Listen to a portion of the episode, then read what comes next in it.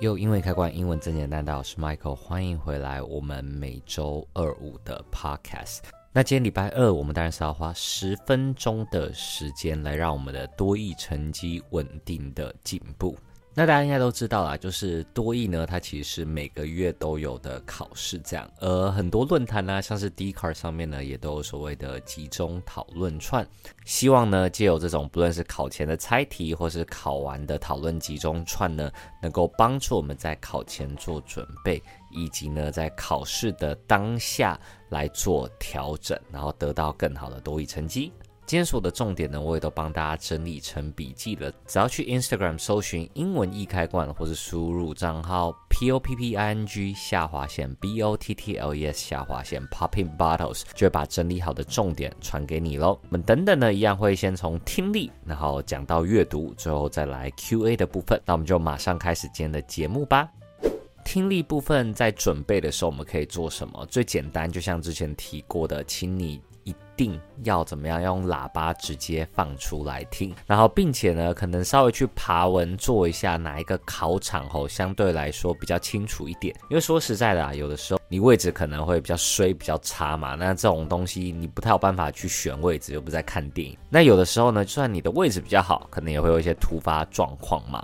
就跟那个 Love 的演唱会一样，那重点是什么呢？这种自己没办法掌握的因素，那当然就没办法了。但是哦，但是哦，像是自己有办法掌握的，就是平常要放出来听，因为毕竟放出来听，它一定比用耳机听更拟真。然后以及去查哪一个考场相对之下啊、哦、比较好考，比较听得比较清楚，比较舒服等等，这些都是大家事前要做的功课。另外一个大家事前可以做的功课呢，就是我们可以看一下最近呢有什么腔调是比较属于大魔王的部分。那借由呢去听这种大魔王题的话呢，到了考场上，当然就是万一真的出现的时候，你就比较不会那么紧张了嘛。这近半年的大魔王啊，应该都是所谓的英国女高音哈。如果你有去看这些讨论串，你就知道了。在这边呢，我也想说，诶，我放一串。英国腔调给大家听啊，看一下大家可以听得懂几成这样。那如果呢，你想要这个相应的题目的话，刚刚有说了，你只要去 Instagram 搜寻英文一开馆私讯我，就会把这一串听力的题目啊以及答案呢一起给你。好，那接下来我们就花个十秒钟的时间听一下英国音，你的掌握度可以掌握多少吧？Hello, Mr. Collins here. Following my letter. I wish that you take notice of the fact that your month to month tenancy of the herein described premises is hereby terminated at the expiration of 30 days after service of this notice on you, and that you are hereby required to quit and on said date deliver up to me the possession of the premises now held and occupied by you under such tenancy. Please call me back as soon as you get this message to confirm the date of your departure. 再来呢，是考试的当下可以做什么事？其实啊，像有的时候外界的影响比较大的时候，在不会影响到你阅读题目的情况下，我觉得大家可以试着把眼睛啊闭起来仔细听，尤其是听别人的话卡声。哎，不是啦，好不好？又不是真听力测验。眼睛闭起来呢，除了可以让你的听觉更加的敏锐之外，我觉得某一方面啊，它也可以让你稍微的更安心一点点。那这个最主要就是怎么样呢？就是你这个大题遇到了一些挫折啊、遇到了一些自己比较不熟悉的腔调，千万呢要在转移到下一大题或下一个题组的时候呢。尽量把刚才那一些东西忘掉，因为每一个题组每一题其实都是重新的开始，不要让你前面可能比较不熟悉，接连影响到后面有可能可以全部答对的题目哦，这是就是非常重要的部分。所以听力的重点有两个啦，就是考前呢一定记得要用机器，然后以及呢要去听一下最近比较难的这种魔王腔调，在不影响看题目、阅读题目的情况下，可以把眼睛闭起来仔细听，千万呢要适时调整心态，不要影响到下一大题的发挥哦。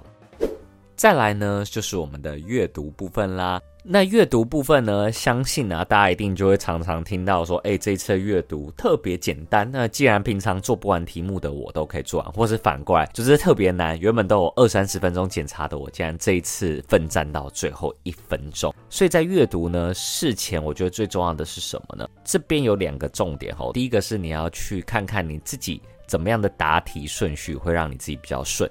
有的人他习惯先写简单的题目，然后这样子他可能比较会有信心嘛。那另外一部分人呢，他习惯先把难的完成，这样子呢，他会觉得说他接下来再做简单的会比较安心一点点。那不论是哪一种都 OK，就是找出自己呢最有可能写完的这个排列组合。第二个呢，就是说你要知道自己每一大题准确的时间，抓出一个大概的速度。比如说第一个大题你大概花几分钟，第二个大题你大概花几。几分钟，这个我觉得大家都可以平常在练习的时候特别去计算的。大家可以透过平常记录，比如说在 Excel 表上面，然后然后来算一个平均。那为什么事前要做这件事呢？因为刚才我说嘛，第一个当然是按照你熟悉的方式去写去抢分，对不对？但是呢，在考试的当下，因为可能有一个大题它特别难，那这个时候呢，你要知道说，哎，你这个大题其实花的比平常的时间更多喽。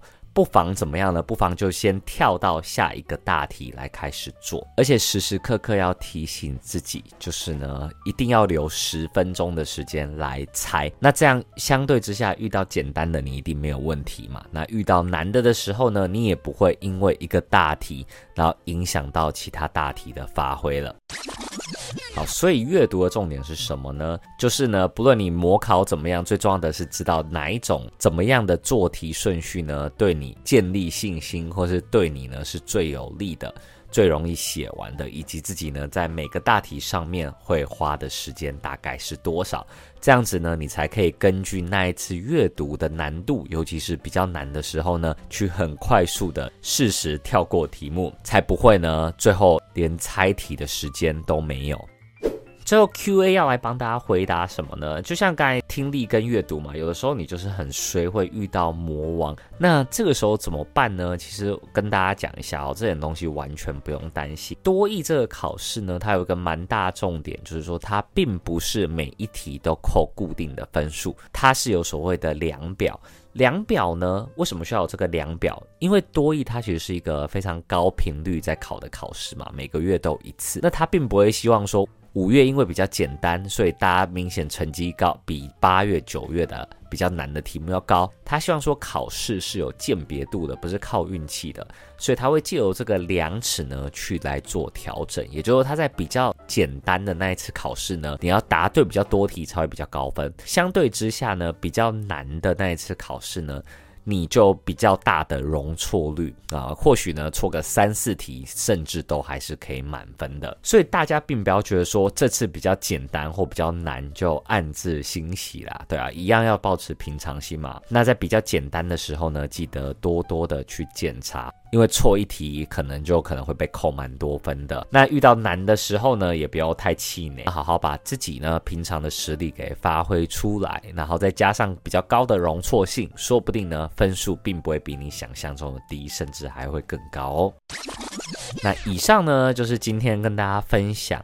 如何借由这种所谓考前猜题啊，或者是考后的同整集中串呢，去为自己的考试呢做好准备，并且在考试当中还能够适时的调整，发挥出最好的状态。那今天所有的重点呢，还有包含刚才有英国女生腔调的题目呢，我都帮大家整理好了。我只要去 Instagram 搜寻英文一开罐，或输入账号 p o p p i n g 下划线 b o t t l e s 下划线 popping bottles，我就把重点整理。发给你。除了 Instagram 外，大家也可以去发我们各大 social，包含像是 YouTube、TikTok 等等，里面都好玩又有趣的英文教学内容哦。喜欢我们这集 Podcast 的话，请给我们一个五星好评。因为看惯英文真简单，我是 Michael，我们每周二五呢都会有新的 Podcast 上架，那我们就礼拜五见啦，See ya。